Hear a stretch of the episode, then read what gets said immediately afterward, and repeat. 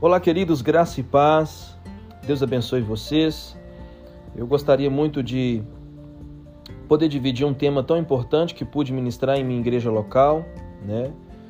Sobre a importância das nossas decisões, né? O poder que há na nossa decisão, né? Uma vez voltado, uma decisão que é voltada para a nossa vida, visando o nosso crescimento, o nosso avanço, o nosso progresso, o nosso desenvolvimento né, na caminhada cristã, né, a nossa a, a, a desenvoltura da nossa maturidade, né, é, isso, no, isso me proporcionou né, um, um, um tema né, pautado sobre decisão e sobre tudo que ela causa, né, sobre toda essa logística que podemos aqui né, refletir de, de início, e seria o tema Decida Prosperar.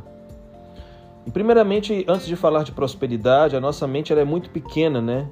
Quando se trata de falarmos sobre prosperidade, porque definimos ou reduzimos o termo prosperidade simplesmente a um acúmulo de dinheiro ou a um, um, um, um acúmulo de patrimônio, de bens materiais, né?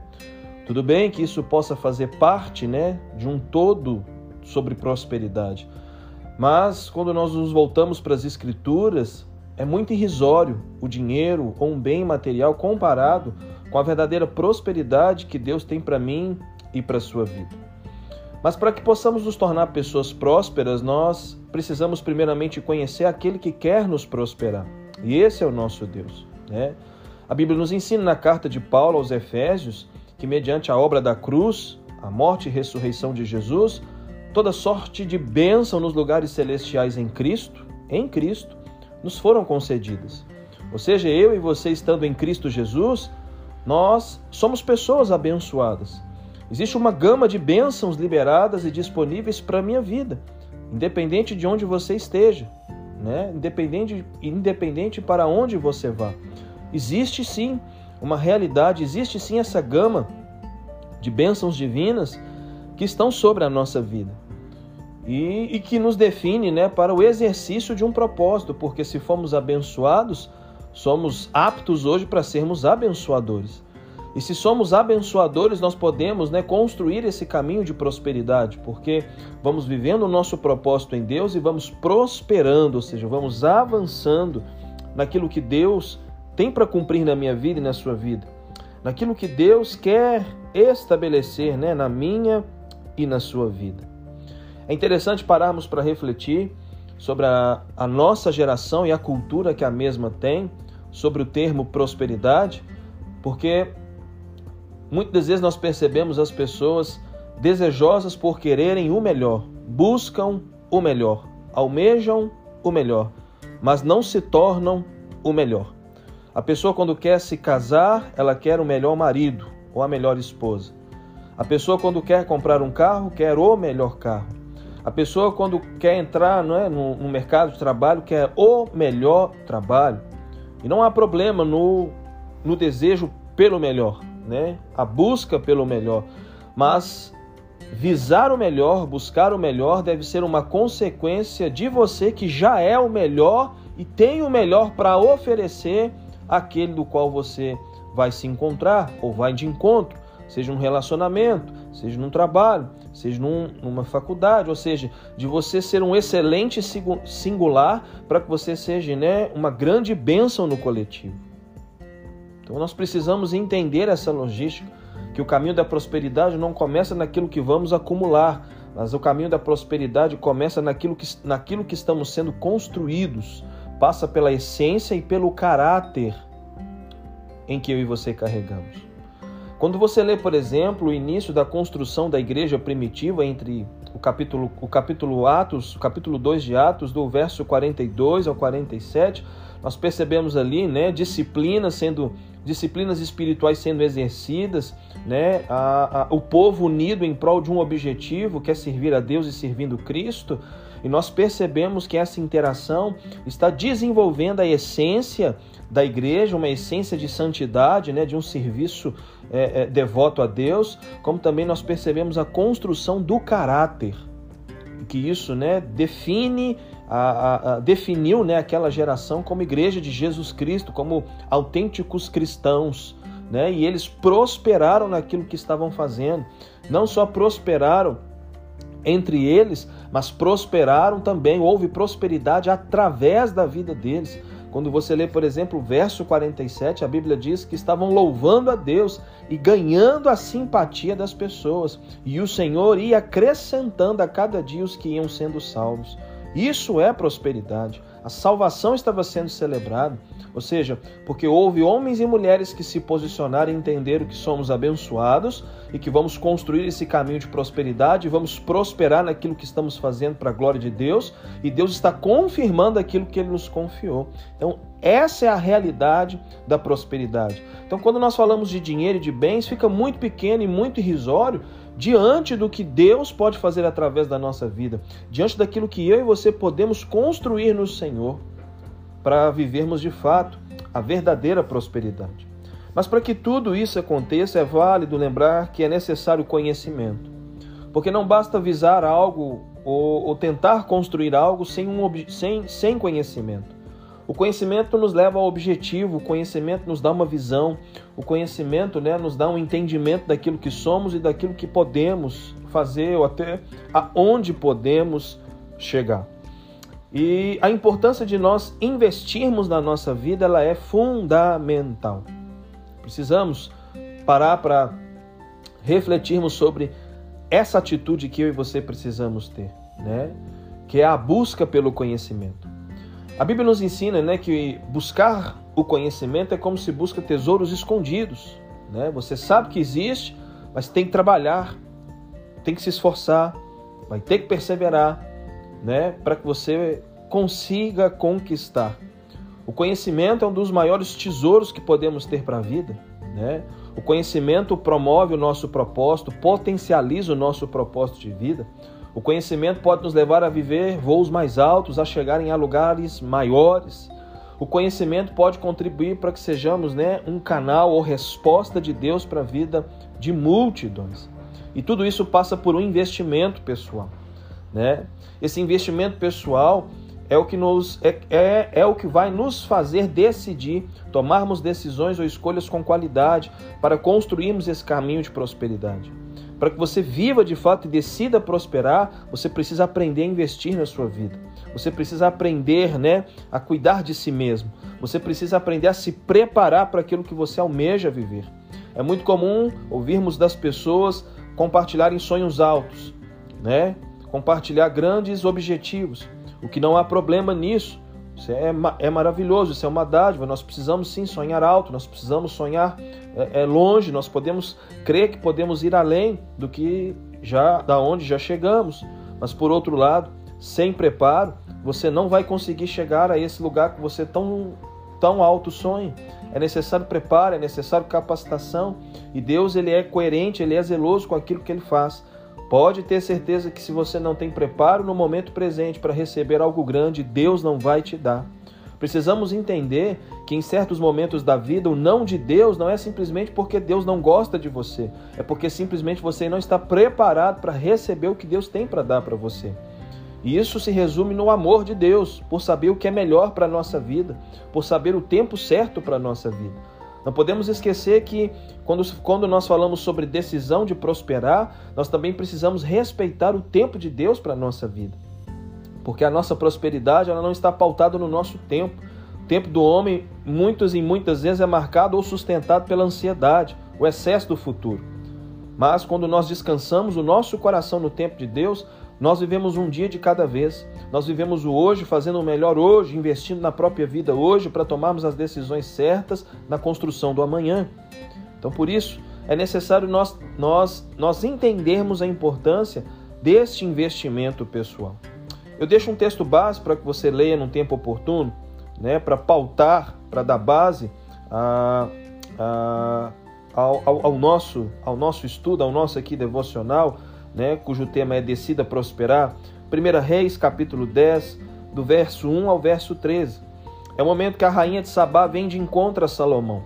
E essa mulher tem a oportunidade de vir de uma terra longe. Para alguns estudiosos, chega cerca de 1.800 quilômetros. Essa mulher não vem sozinha. Sendo rainha, ela traz um grande exército com ela. trouxe muitos e muitos presentes e honrarias para se honrar Salomão. E ao encontrar-se com Salomão, essa mulher, a Bíblia vai nos ensinar que ela fica extasiada, ouvindo tudo que ele pôde dizer. Ela pôde tirar todas as suas dúvidas e curiosidades. Ela pôde perceber e fazer uma leitura de como o reino de Salomão era, como seus funcionários né, ali trabalhavam, serviam, como era organizado, né? Como havia uma logística tão organizada em meio ao reino de Salomão e quanta sabedoria havia na vida daquele homem. E essa mulher ela fica extasiada e volta para sua casa, eu acredito com certeza, impactada com toda a experiência que ali ela teve. E através da atitude dessa mulher de sair da sua zona de conforto, de deixar o seu trono por um momento e de trazer pessoas para um lugar tão longínquo, para estar ali ouvindo alguém que tinha algo a oferecer, sabedoria a compartilhar, isso nos faz refletir, né, de maneira pertinente a importância de nós investirmos na nossa vida, né? E sobre isso e sobre o encontro dessa mulher com Salomão, né, a rainha de Sabá com Salomão, eu quero aqui assim poder deixar cinco verdades para o meu e para o teu coração que são, que, que são de suma importância, que aprendemos através desse encontro, desse, destes textos bíblicos, né, e que podemos trazer para uma aplicação pessoal na nossa vida hoje. Primeira verdade: o quanto você está disposto a crescer? É muito comum quando nós falamos quem quer prosperar, com certeza, todos vão dizer amém. Mas a questão não é querer prosperar, a questão é como você vai construir o caminho da prosperidade. Entendemos aqui que prosperidade não se resume em só ter dinheiro. O dinheiro em si vai ser um dos pormenores da verdadeira prosperidade. Falar sobre prosperidade, nós estamos falando de vida, nós estamos falando de propósito, nós estamos falando de sabedoria, nós estamos falando né, de posicionamento, de alguém que está vivendo a sua vida com qualidade, independente de coisas, de alguém que se move com um coração repleto de princípios, de alguém que está se tornando uma versão melhor hoje do que foi ontem? Então, a primeira verdade, o quanto você está disposto a crescer, porque quando olhamos para a rainha de Sabá, essa mulher tinha de tudo para permanecer no lugar que ela estava. Ela já era rainha, ela já tinha um trono, ela já tinha uma coroa. A sua cidade era uma das mais ricas em ouro e perfumarias. E essa mulher tinha justificativa para assim poder dizer: Eu não preciso aprender mais nada, porque eu já sou rainha, eu já tenho um exército. Eu já tenho um, um, eu já tenho um palácio, temos ouro em abundância. Para que ir tão longe? Mas nós não vemos essa mulher tendo esse tipo de atitude. Nós não vemos essa mulher sendo negligente com a oportunidade de querer aprender, pelo contrário, nós vemos essa mulher caminhando, se encontrando com Salomão e investindo na sua vida, porque a atitude que ela tem depois de ouvir Salomão, a honrar Salomão com aquilo que ela levou, com os presentes que ela levou, deixa clara a sua atitude de investimento que ela fez sobre a própria vida. Se uma mulher tão rica e poderosa investiu na própria vida, e você e eu, o quanto estamos dispostos a investir na nossa vida?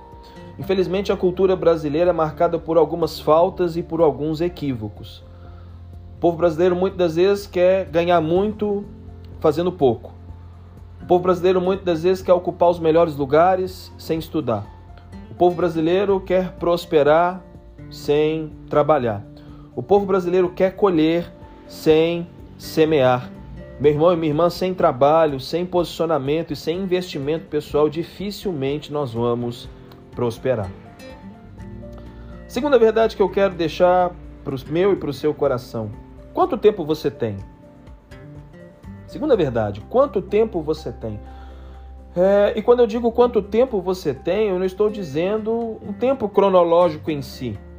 A pergunta aqui talvez se torne sinônimo sobre prioridade. O quanto você está disposto a priorizar, a ter tempo para investir na sua vida. Nós vivemos hoje um tempo tão acelerado, né? Nós vivemos um tempo em que um jargão foi consolidado entre principalmente os cristãos. Eu não tenho tempo. Mas se você não tem tempo para investir na sua vida, aonde você pretende chegar? Ou como, né? Você pretende chegar a esses objetivos, os sonhos que você tem consigo, ou até mesmo a viver o propósito que Deus tem para a sua vida. Se você não tem tempo para se preparar, dificilmente você vai ter qualidade para construir. Isso é muito importante. Nós precisamos ter tempo, há tempo para todas as coisas. Nós, muitos de nós já estão cansados porque estamos tentando fazer tantas coisas na tentativa de alcançar ou viver um propósito ou alcançar um objetivo, mas com despreparo, e isso gera frustração, porque não há qualidade. Se não há qualidade, não há excelência. Se não há, e se não há excelência, meu irmão e minha irmã, só sobra, o só sobra o fracasso, a frustração. Quando falta tempo, falta excelência. Nós já aprendemos algo interessante, que a excelência, ela honra os céus e abençoa as pessoas. Mas se você não tem tempo, dificilmente você vai ter qualidade naquilo que quer construir. Se você não tem tempo, dificilmente você vai ter tempo para prosperar. Se você não tem tempo, dificilmente o tempo da prosperidade surgirá sobre a sua vida. Eu entendo que para a vida, a vida é movida por escolhas e as escolhas são sementes. A sua semeadura hoje determina a sua colheita, a qualidade e a quantidade da colheita que você vai ter amanhã. Mas para isso é necessário tempo. Nada nasce pronto, nada surge pronto, nada é fácil. Muitas vezes aquilo que é fácil demais pode ser ilícito. Então nós precisamos nos atentar sobre quanto tempo nós temos. Essa mulher, mesmo sendo rainha, mesmo tendo as suas ocupações, ela teve tempo para se encontrar com Salomão, ela teve tempo para caminhar um, um, um, uma longa jornada para estar ali ouvindo Salomão. E isso com certeza contribuiu e agregou muito para a vida dessa mulher. É interessante que o, o livro de Salmos, o, o, o, capítulo 90, verso 12, a Bíblia, a Bíblia Viva diz assim: Ensina-nos a contar os nossos dias e usar nosso pouco tempo para conseguirmos a tua sabedoria. Nós estamos aqui de passagem, meu irmão, minha irmã. E se nós não nos atentarmos para esse princípio do tempo, que é o maior bem, um dos maiores bens abaixo de Deus e família que você tem, o seu tempo é preciosíssimo demais dificilmente você vai prosperar. Se você não vive um tempo com qualidade, se você não usa o teu tempo com qualidade, você vive uma vida sem qualidade. Então você precisa ter tempo para investir na sua vida e para que assim você consiga prosperar em meio à sua vida. Terceira verdade que nós aprendemos, né? Quanto você está disposto a investir em você? Quanto tempo? Por exemplo, quando nós falamos para passeios, para comida, não sei se você já fez a conta, dificilmente hoje você gasta menos de 50 reais para fazer um bom lanche, duas pessoas, né? principalmente com o, o, aumento exagerado das coisas nos últimos dias. Então, para muita coisa corriqueira, a gente gasta muito sem perceber o quanto nós gastamos. Mas quando se trata de um investimento pessoal, sempre reclamamos ou achamos que é caro demais. Ou quando nós não valorizamos as pessoas que, por exemplo, né, investiram na vida delas e hoje estão ali né, para poder né, usufruir e colocar em prática aquilo que aprenderam diante do investimento que fizeram em si, e nós queremos desvalorizar, ou não valorizamos, ou não honramos aquela pessoa que se dedicou há tanto tempo aos estudos, aos cursos, né, às capacitações pessoais para nos ajudar. Ah, infelizmente, a nossa cultura não valoriza estudo, não valoriza a leitura, não valoriza o conhecimento. Né? A nossa cultura não valoriza a importância de rompermos mesmo, né, de maneira capacitada para ocuparmos os melhores lugares, para exercermos as melhores funções. A nossa cultura ela é marcada por uma particularidade. Nós estudamos muito para sermos empregados ao invés de sermos empregadores, né? Nada contra o empregado, mas a nossa cabeça é muito pequena, ou seja, pessoas que têm potencial para construir uma grande empresa se conformam, se contentam de, de trabalharem no formato CLT, né, que seria somente a carteira assinada, o que não sou nada contra, tá, gente? Eu acho que cada um deve viver né, dentro daquilo que suporta, que dá conta, mas eu sou um incentiva incentivador, né? E eu acredito que nós podemos ser os melhores naquilo que fazemos, aonde nós estamos, mas tudo isso passa pelo quanto você está disposto a investir em você. Quantos livros você compra para você? Quantos cursos você fez? Qual é a sua formação? Nós temos ainda no nosso país um índice muito alto de analfabetismo. Nós temos ainda um índice considerável de pessoas que não formaram o ensino fundamental, né? E não podem crescer na vida por quê? Porque falta estudo, falta capacitação. Nós precisamos é, entender que, como filhos de Deus, se Deus tem o melhor para a nossa vida, nós devemos ser o melhor de Deus, para Deus, né? para a glória de Deus na sociedade. Mas se você não está disposto a investir na sua vida, meu irmão, dificilmente você vai crescer. É, e aonde falta investimento né, pessoal, vai faltar né, resultado no coletivo. Então, muitas vezes a tua vida não dá fruto simplesmente porque você não investe em você, você não cuida de você. Né? Você é até bom para incentivar as pessoas a cuidarem de si, mas de si mesmo você não cuida. E a pergunta que eu tenho para você é até quando você vai viver essa vida medíocre? Né? A mediocridade é o que é, não é tá bom e nem tão ruim, tá na média. Né? E biblicamente nós não somos chamados para viver na média. Nós podemos ir além. Deus nos levanta para sermos cabeça e não cauda. Estamos hoje em Cristo Jesus assentados nos lugares celestiais. Deus nos chama para ocuparmos lugares de liderança e de influência, para sermos um canal de bênção e para abençoarmos as pessoas, para que Cristo seja glorificado, para que Deus seja glorificado, para que o Evangelho seja pregado. Nós devemos parar de entregar para o mundo responsabilidades que deveriam ser nossas. Nós devemos parar de entregar para o mundo lugares em que eu e vocês deveríamos estar ocupando nos dias de hoje. E por não fazermos isso e por não investirmos na nossa vida, o que nos resta é só murmurar e reclamar do outro, de fatos, de coisas que não mudam. Mas talvez quem deveria estar naquele lugar para gerar a transformação que hoje você reclama de não, de não ver, deveria ser você.